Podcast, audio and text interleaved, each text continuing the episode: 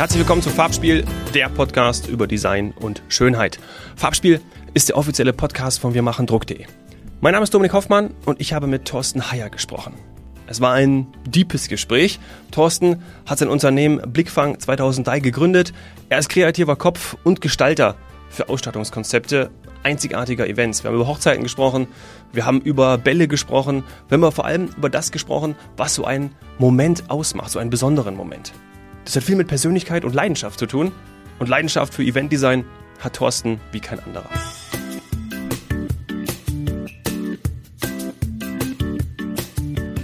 Thorsten Heyer, herzlich willkommen im Farbspiel-Podcast. Hi, mein Lieber. Hi, Dominik. Schön, dich zu hören. Wirklich schön. Bist du gut ins neue Jahr gestartet?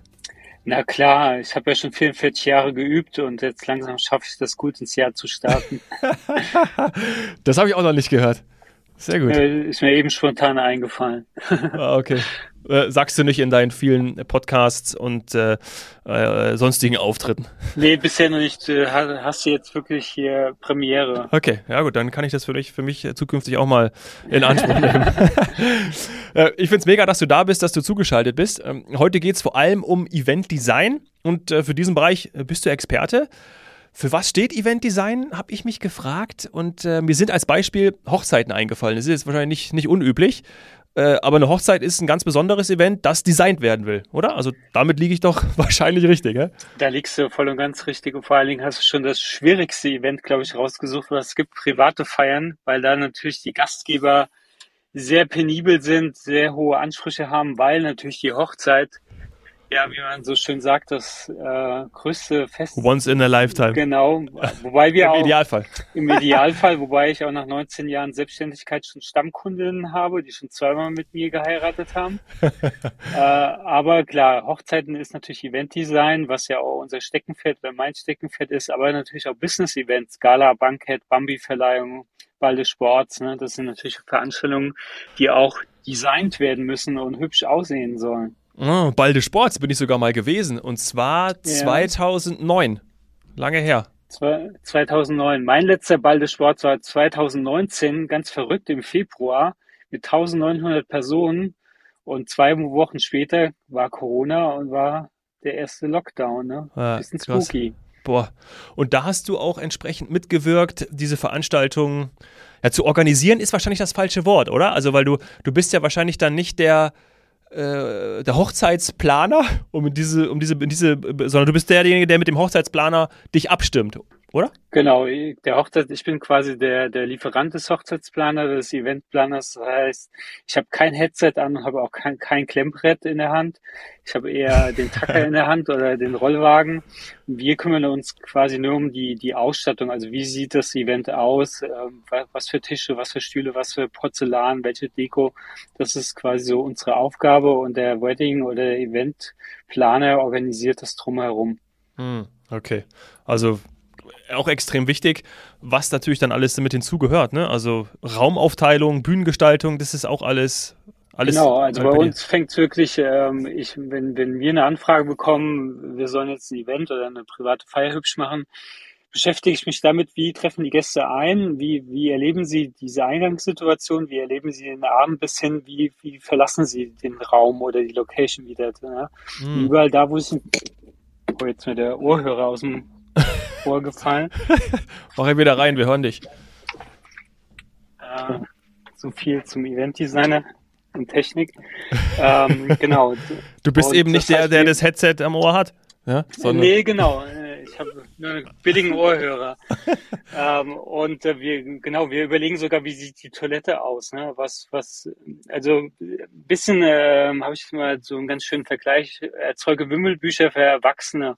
Ja, ne? also es soll immer wieder was, der Gast was sehen, was erleben und einfach denken, wow, da hat der Gastgeber sich viel Arbeit gemacht und viele Gedanken. Das ist so unser Daily Business. Auch Menükarten, Namenskarten, Welcome-Schilder, Tische, Stühle, Blumen, das alles unser, hm. unser Aufgabengebiet. Ja, okay, spannend. Das heißt, je, neben jeder Menge Kreativität ist ja dann auch vor allem ja, eine, eine visuelle Vorstellungskraft gefragt. Also du müsstest ja auch entsprechend konzipieren nach den Vorstellungen und bei einer Hochzeit nach den Wünschen, bei einer Gala, bei einem, bei einem Ball, ja auch nach den Vorstellungen von Menschen, die eben sagen, ja, wir wollen dieses Flair hier erzeugen. Und ähm, das, ja, also ein paar beneiden dich um deinen Job, aber ein paar auch nicht, weil sie sagen, ey, ich hätte niemals die Möglichkeit, mir sowas überhaupt vorzustellen, äh, wie dann die Toilette aussieht oder eben der Eingangsbereich. Aber ich finde es total interessant, gerade wenn man sich mal da reinversetzt, zum Beispiel bei, Balde, bei einem Balde Sports, da kommst du an, ja meistens auch mit, mit Limousinen, ja, und ähm, ich glaube, damals war noch Mercedes Partner der, der deutschen Mannschaft. Jetzt ist es, glaube ich, Audi. Ähm, aber man möge mich verbessern. Auf jeden Fall kommst du ja dann, äh, wenn du diesen Status hast, kommst du irgendwie angefahren, äh, roter Teppich und dann erster Eindruck zählt, ähm, wirst du empfangen. Und, und, das macht ja dann auch etwas mit.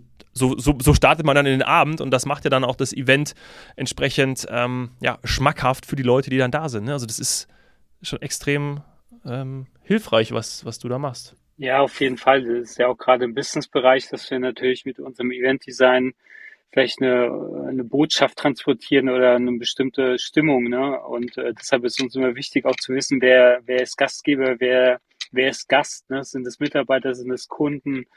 Äh, aus welchem Bereich kommen die, die Auftraggeber? Und so im Privatkundenbereich ist natürlich wichtig auch, Hochzeiten auszustatten, die die persö persönliche Note der, des Brautpaares wiedergeben. Ne? Wir wollen wissen, wie reisen die so, wie leben die so, was machen die in ihrer Freizeit, was macht sie besonders aus. Und all das wollen wir an dem Abend wirklich in der Ausstattung transportieren. Also es ist schon, wie du sagst, ein spannender Job, aber natürlich auch sehr vielseitig und man muss wirklich an alles denken. Aber Übung macht den Meister.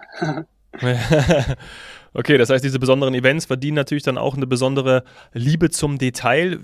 Kannst du verraten, wie du da vorgehst? Also ist es dann eben dieses Gespräch im Vorhinein, um herauszufinden, was das Besondere ist, am Beispiel von einer Hochzeit? Auf jeden Fall. Ich habe mal ein cooles Buch gelesen und da war äh, ein ganz cooles Bildnis äh, Briefing und Konzept sind wie zwei Puzzleteile. Wenn das Briefing schon ausgefranst ist und nicht umfangreich, passt das zweite Puzzleteil, das Konzept nicht ineinander, ja. Und das heißt, umso weniger Infos man am Anfang hat zur Konzeption, umso schlechter wird natürlich auch das Endergebnis. Deshalb äh, stalken wir immer unsere Kunden sehr und wollen halt einfach wissen, ja, was ist der Grund der Feier? Und äh, wie ich schon gesagt habe, wie leben sie so, was oder beim Firmenkunden, was ist das Produkt, was ist die Marke, was ist die Botschaft, um so natürlich auch äh, haargenau und detailreich das wieder umzusetzen, dekorativ. Ja, und wenn du sagst dekorativ, dann ist das auch etwas, was ähm, aus, aus dir und deinen, deinen Dienstleistern heraus erwächst? Oder hast du da dann auch welche, die du dann noch weiter beauftragst, wo du was abgibst, wo du sagst, hey, äh, wir brauchen jetzt hier für diese für diesen Auftrag oder wir wollen hier, was weiß ich, keine Ahnung, wir müssen hier äh, fünf Meter hohe Eisskulptur hinzaubern. Mhm. Ähm, also das muss ja auch dann entsprechend gemacht werden. Ne? Also da braucht Vorbereitungszeit. Hast du da dir ein, ein Netzwerk aufgebaut, um dann so etwas leisten zu können? Oder ist es dann auch etwas, wo du in die Werkstatt gehst und baust es selber? Ähm, Im Prinzip so eine Mischung aus beiden, würde ich sagen. Wir sind ja jetzt quasi Partyrent angeschlossen, äh, mein Unternehmen, so dass wir einen ganz coolen Background haben mit äh, Logistik, aber auch Schreinerei, Grafik. Wir haben eine eigene Floristikabteilung. Wir haben natürlich auch eigenes Mobiliar, eigene Deko, so dass wir diese Bereiche schon sehr eigenständig abdecken können.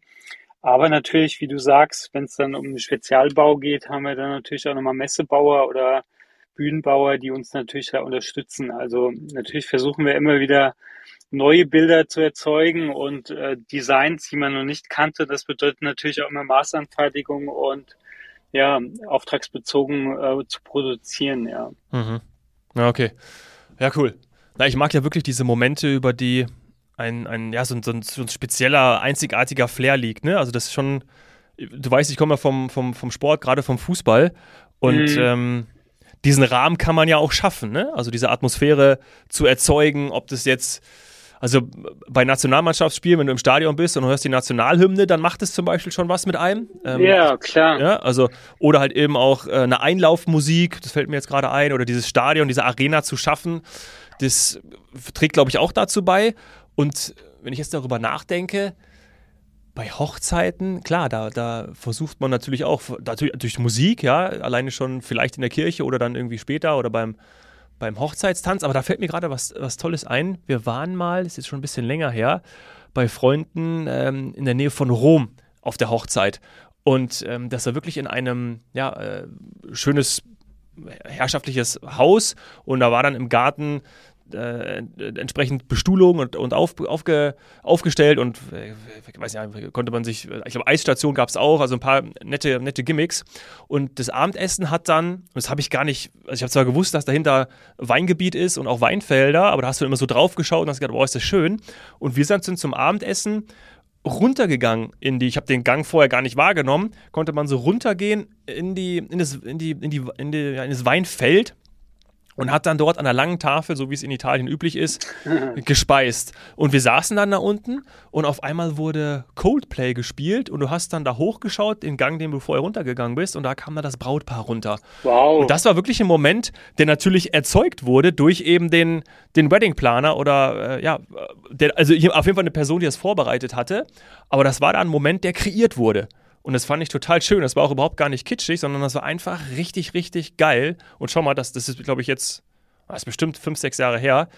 Ich weiß es auch noch, ne? Also genau, das, schon, das, das ist ja das cool. Wichtigste, dass man sich daran erinnert und dass die Deko nicht austauschbar ist. Ne? Ich sage immer zu meinen Kunden, wenn alle Tische weiß eingedeckt sind, Silberleuchter und Rosenkugeln drauf liegen, dann kann es natürlich die Hochzeit von jedermann sein. Ne? Und man vergisst vielleicht, schnell als Gast, wie war die Feier? Und du bist das gute Beispiel, du erinnerst dich jetzt noch an diese Feier, weil sie halt einfach vielleicht weg vom Mainstream war und äh, einfach diese persönliche Note hatte. Und man kann halt mit Farben und mit, wie du sagst, mit Musik, mit, mit Düften viel erreichen. Ne? Also wenn man sagt ja, oh, es ist trübes Wetter, ich fühle mich schlecht. Ne? Wenn man sagt, bei Sonnenschein fühle ich mich gut. Also Farben und eine Atmosphäre tragen natürlich viel dazu bei, wie sich die Gäste wohlfühlen und in welche Laune sie kommen. Ja, ja, ja total. Welche Event-Designs gehören in all den Jahren dann zu deinen Highlights?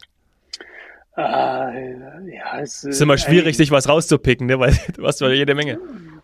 Ja, es, äh, irgendwas Besonderes, was, weiß ich nicht, keine ja, Ahnung, irgendwo auch mal, mal, stattgefunden hat. Genau, also sag ich mal, wenn wir jetzt so rein von der, von der Entfernung sehen, ne, sind natürlich so Projekte, wir waren schon in Istanbul, wir waren äh, schon in Dubai, das sind natürlich Projekte, die logistisch sehr spannend waren und natürlich auch mal eine andere Arbeitsweise. Ne? Wenn man in Dubai 20 Leiharbeiter zur Verfügung gestellt bekommt und eine Deko für 500 Personen machen soll und die einmal die ganze Zeit erzählen, dass es ihnen zu warm ist, ne? wo ich denke, ey, ich komme aus Deutschland, ja, wenn es einem warm sein soll, dann mir. Ähm, und, aber das war für eine Hochzeit oder? Das war jetzt eine Firmenveranstaltung, dann waren wir für Toyota waren wir in Istanbul, war, war natürlich auch coole Locations wie die schwimmende Insel und es war so ein bisschen an den Schauplätzen vom letzten James Bond. Mhm. Und dann sind es natürlich die kleinen Projekte, ne, jetzt sagen wir mal kleine intime Feiern, wo wir halt auch, ich vor allen Dingen die kreative Freiheit habe. Das sind natürlich Projekte, die mir besonders in Erinnerung bleiben äh, sei es eine Hochzeit, wo wir 10.000 Schmetterlinge aus Papier von der Decke abgehängt haben oder Tischdecken Maß produzieren lassen, ähm, ja, das sind dann so Dinge, wo, wo ich mich wie ein Honigkuchenpferd am Ende freue und denke, wow, saugeil, ja, Gänsehaut. Okay, ja, das glaube ich. Ähm, aber wie bist du eigentlich zu dem Job gekommen? Also, wie waren die Anfänge bis hin zu jemandem, der ja wirklich jetzt auch Trendsetter in der Eventbranche ist und du bist ja wirklich bekannt wie ein bunter Hund? Wie ein bunter Dekohund. Wie ein bunter Dekohund. Ich sag mal, komme aus einer gutbürgerlichen Familie aus Rheinhessen. Meine, mein Papa Postbeamter, nebenberuflicher Winzer und äh, da komme ich bunter Thorsten und möchte Dekorateur lernen. Und dann haben meine Eltern gesagt, nee, also mit der Kunst verdienst du kein Geld, lernen was Anständiges. Und dann habe ich versucht, wie ich aus der Nummer rauskomme. Und dann habe ich beim Finanzamt angefangen, als Finanzbeamter zu arbeiten, meine mhm. Ausbildung zu machen. Ist ja auch sehr eben, farbenfroh und vielfältig. Ja, genau. Die ganzen Akte, Aktenordnerrücken, ne? die gibt's in ja. Grau, hellgrau, dunkelgrau, mittelgrau. Naja, ähm, und dann habe ich nebenberuflich wieder angefangen, so ein bisschen äh, in den Bereich reinzukommen. Das heißt, ich habe viel Schaufensterdeko gemacht, Messebau und äh, habe dann ein kleines Gewerbe angemeldet und habe dann 2003, also wirklich vor 20 Jahren, Wahnsinn, ähm, ja, meinen Job an den Nagel gehängt. Aber meine Eltern erst ein Jahr später erzählt, dass ich gar kein Finanzbeamter mehr bin. Ja wo dann schon äh, sozusagen die, der Erfolg da war. Genau.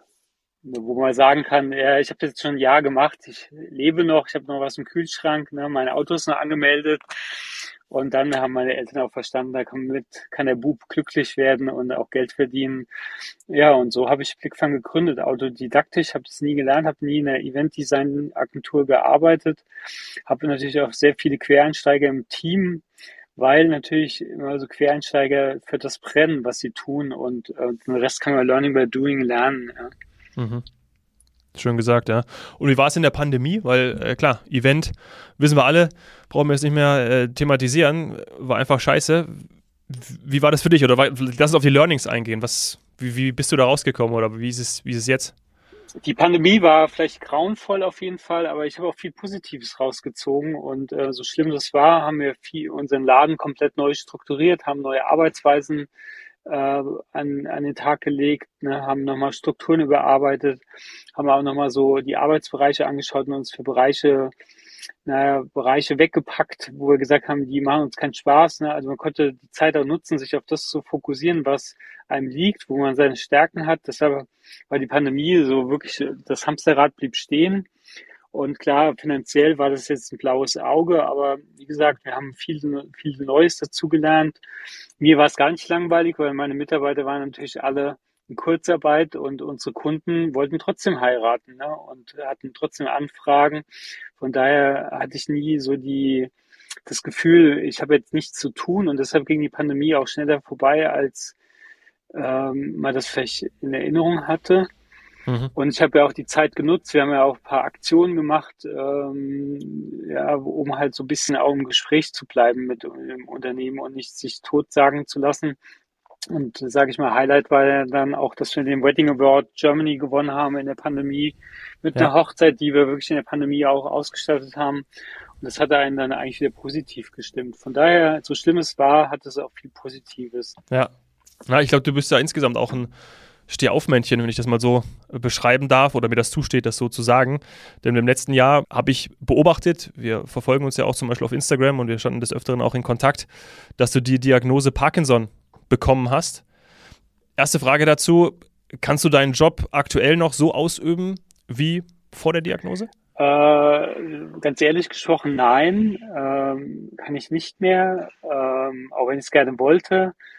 Aber mhm. ähm, wir haben ja, sage ich mal, viel in unserem Unternehmen getan und auch viel umstrukturiert. Ich habe ja mein Unternehmen verkauft und bin jetzt mehr in dem kreativen Bereich tätig oder rein in den kreativen Bereich und so ein bisschen aus dem aus der Produktion raus, also auf den, aus dem Auf- und Abbau, was mir einfach dann körperlich schwer fällt. Ähm, das ist natürlich schon so, dass das nicht mehr so von der Hand geht wie früher aber äh, will mich jetzt nicht tot sagen und äh, wir versuchen da, haben wir auch unsere Mitarbeiter aufgebaut, also die Diagnose kam 2019, das heißt schon vier Jahre her. Ah, Seitdem okay. haben wir natürlich auch versucht, uns Mitarbeiter ja nochmal mehr Verantwortung zu übergeben in den Bereichen, in denen ich früher die Hand drüber hatte. Ja, mhm. ja okay. Ah ja, ich dachte, es wäre letztes Jahr gewesen. Ähm, ich glaube, du machst ja damit auch Mut, ne? Also, dass es auch weitergeht, vielleicht nicht so wie vorher, weil klar, braucht man auch nicht drum herum reden. Also Natürlich mein, ändert sich das ein bisschen. Ja, ich bin halt irgendwie so ein Mensch, auch wenn es manchmal ein bisschen schlimm klingt, äh, der immer viel das Positive aus vielen Dingen rauszieht. Auch die Diagnose war hart und hat mir ziemlich in die, sag, darf ich das bei deinem Podcast sagen, in die Fresse gehauen? Ja, sag's. Okay. Und äh, da bin ich wirklich mal aus meinem Hamsterrad rausgeflogen und ähm, das war schon krass, ja. Ähm, wenn man natürlich so eine Diagnose mit 41 bekommt. Aber ja, ich habe mein Leben geändert, habe seitdem viele Dinge gemacht, die ich nie in meinem Leben getan hätte. Ja, ich gehe Schafe hüten, ich habe Töpfern gelernt, ich bin mit dem Reiten angefangen. Also es sind viele Dinge, die die ich durch die Diagnose jetzt umgesetzt habe, weil ich natürlich sage, ich muss mein Leben bewusster erleben und habe natürlich auch eine andere Work-Life-Balance, wie man das schön sagt, ja, und ähm, habe gemerkt, dass es noch was anderes gibt wie nur der Beruf und von daher äh, lässt sich das auch gut vereinen, auch wenn Parkinson natürlich eine bescheuerte Krankheit ist und einen ähm, schon an vielen Tagen mega einschränkt. Ähm, aber man kann damit auf jeden Fall trotzdem noch äh, gut arbeiten und am Alltag teilnehmen. Ja, und du machst ja deinen Job auch sehr gerne, wie du jetzt ja auch äh, die ganze Zeit unter Beweis stellst, auch in den letzten 20 Minuten. Und ich glaube, deine, deine Kunden und, und, und Gäste wissen das ja auch sehr zu schätzen. Und es macht dir Spaß. Und deswegen finde ich es auch gut, das aufzuzeigen, dass das Leben eben nicht zu Ende ist, wie du sagst, sondern es gibt Wege, Lösungen und die kann man suchen, auch mit der Hilfe, Unterstützung von anderen Menschen, von deinen Kolleginnen und Kollegen. Und du kannst in einem anderen Bereich jetzt vielleicht, behaupte ich jetzt mal, in dem, der dir vielleicht sogar noch mehr liegt, auch wenn dir das Produktive sehr viel Spaß macht, aber dann noch kreativer zu sein und zu visionieren und dann irgendwie da deine Impulse zu geben. Und das ist ja auch geil, weil das willst du ja auch weiterhin machen. Auf jeden Fall. Ne? Also ich meine, ich habe mich ja selbstständig gemacht, um kreativ zu arbeiten und das war ja auch so eine Zeit, äh, Blickfang wurde ja immer größer, mein Unternehmen. Wir hatten ja acht festangestellte Mitarbeiter, natürlich auch eine Personal- und Budgetverantwortung. Und irgendwann war ich auch mehr Geschäftsführer als kreativer Kopf. Und das ist natürlich jetzt auch schön durch diesen Umbruch, dass ich aus der Geschäftsführung raus bin und mich rein um die kreativen Part kümmern kann und endlich das tagtäglich tun kann, was mir liegt und was ja meine Leidenschaft ist, ne? coole Konzepte auszudenken. Ich mache ja auch viel im Interieurbereich, Inneneinrichtungen und das sind einfach Dinge, die mir mich sehr erfüllen und ähm, ja, Leidenschaft immer noch geben, auch nach so langer Zeit und immer wieder brenne ich dafür, neue Designs zu erzeugen und Bilder, die noch keiner gesehen hat. Ja. Und diese, diese Kreativität und Fantasie, die nimmst du ja auch irgendwo her, oder? Also kommt die einfach, weil man sagt, ja, ich bin so ein Mensch, das war schon immer so? Oder ist es dann irgendwie auch gemischt aus den letzten 20 Jahren und dann weißt du, okay, das kann ich hiermit kombinieren, aber wenn natürlich immer auch wieder die Erwartungen da sind, okay, ich mache jetzt was Neues, wo kommt das her? Kannst du das sagen oder eher schwer? Ja, das ist eine schwere Frage, ne? Das ist ja oft gestellte Frage, wo kriegt man seine kreative Impulse ja. her? Äh, vielleicht sind es die vielen Tabletten, die ich in mich reinschmeiße. Nein. Äh, äh, Seit 2019 oder schon vorher? vorher schon. Nein. Okay. Ähm, ja, ich glaube, bei mir ist es wirklich so, dass, dass, dass ich durch viele Dinge inspiriert werde. Ne? Und wenn es nur irgendwie, wenn ich durch die Stadt laufe und andere Menschen sehe, Schaufenster sehe, Musik höre, also ja. so genau kann ich es gar nicht sagen, wo mein Kopf das Ganze verarbeitet. Ich weiß nur, dass ich mehr Konzepte im Kopf habe wie Kunden. Also mein Kopf arbeitet immer auf Hochtouren, was manchmal ein bisschen nervig ist, wenn äh, man irgendwie im Restaurant ist und neben einem sitzt jemand, der sagt, ähm, keine Ahnung, ähm, ja, er er würde gerne einen Laden eröffnen, weil er ein Haus gekauft hat, in dem ein Ladenlokal ist, das sieht so und so aus, dann liege ich nachts im Bett und kreiere für diesen Menschen, den ich nicht kenne, ein komplettes Ladenkonzept, ne? wo ich denke, hey, Junge, bist du bescheuert, ne? Und ja. aber so, so ist mein Kopf, ne? Also ich könnte tagtäglich, Tag und Nacht Konzepte entwickeln. Ja. Und manchmal habe ich schon die Konzepte in der Schublade und warte noch auf die richtigen Kunden. ja, perfekt. Also das ist ja für die Kunden auf jeden Fall schon mal, schon mal ziemlich gut. Und ähm, ja, ist ja eigentlich auch die Antwort dann, oder die beste Antwort auf meine Frage. Es ist halt dann einfach so, ne? Also du kannst jetzt auch das eigentlich nicht abstellen und deswegen, ja, macht es ja wahrscheinlich auch, äh, auch wenn es da manchmal ein bisschen anstrengend ist, so viel Spaß. Und du bist dann einfach auch kreativer als andere. Du siehst eben Dinge, die andere nicht sehen. Und deswegen, ja, genau. Also ich ja. glaube, das Hauptgrund ist, mit, äh, mit offenen Augen durch die Welt zu gehen. Ne? Also das heißt, das ist halt die Inspiration pur, weil wenn du den ganzen Tag die Augen offen hast und aufmerksam bist, dann merkst du mal, was in deinem Umfeld eigentlich zu sehen ist. Und das kann schon bei mir zumindest sehr viel Inspiration wecken. Ja, ich glaube, das tut uns allen gut, mit offenen Augen durchs Leben gehen. Thorsten, vielen Dank für das Gespräch. Hat mich äh, wirklich sehr, sehr beeindruckt und äh, schön, dass du bei mir gewesen bist. Wünsche dir alles Gute. Ja, schön, dass ich da sein durfte. Ja, und wir hören uns bald wieder. Machen wir. Ja klar, bis dann. Mach's gut. Ciao.